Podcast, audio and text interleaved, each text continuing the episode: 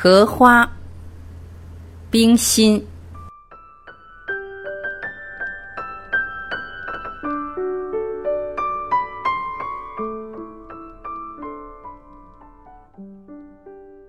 父亲的朋友送给我们两缸莲花，一缸是红的，一缸是白的，都摆在院子里。八年之久，我没有在院子里看莲花了，但故乡的园院里却有许多，不但有并蒂的，还有三蒂的、四蒂的，都是红莲。九年前的一个月夜，祖父和我在院里乘凉。祖父笑着和我说：“我们院里最初开三蒂莲的时候，正好我们大家庭里添了你们三个姊妹，大家都欢喜，说适应了花瑞。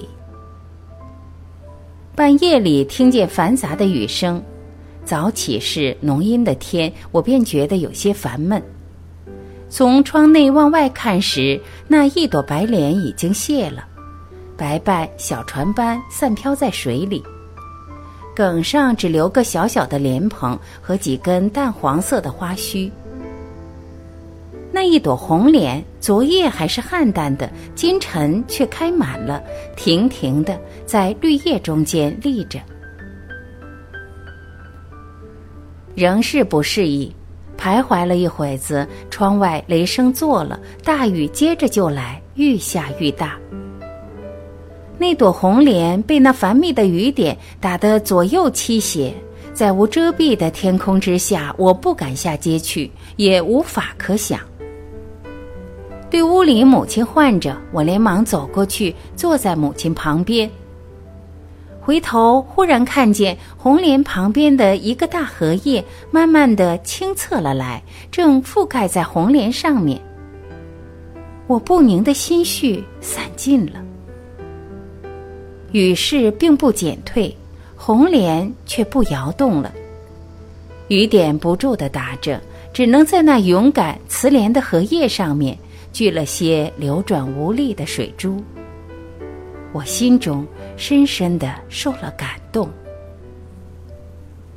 母亲啊，你是荷叶，我是红莲，心中的雨点来了，除了你。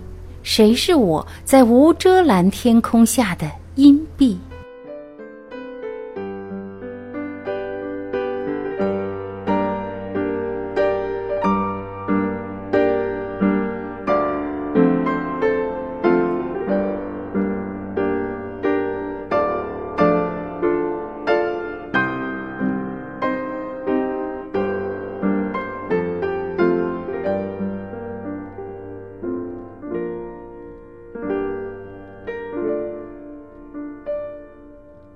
感谢聆听，我是晚琪，我们明天再会。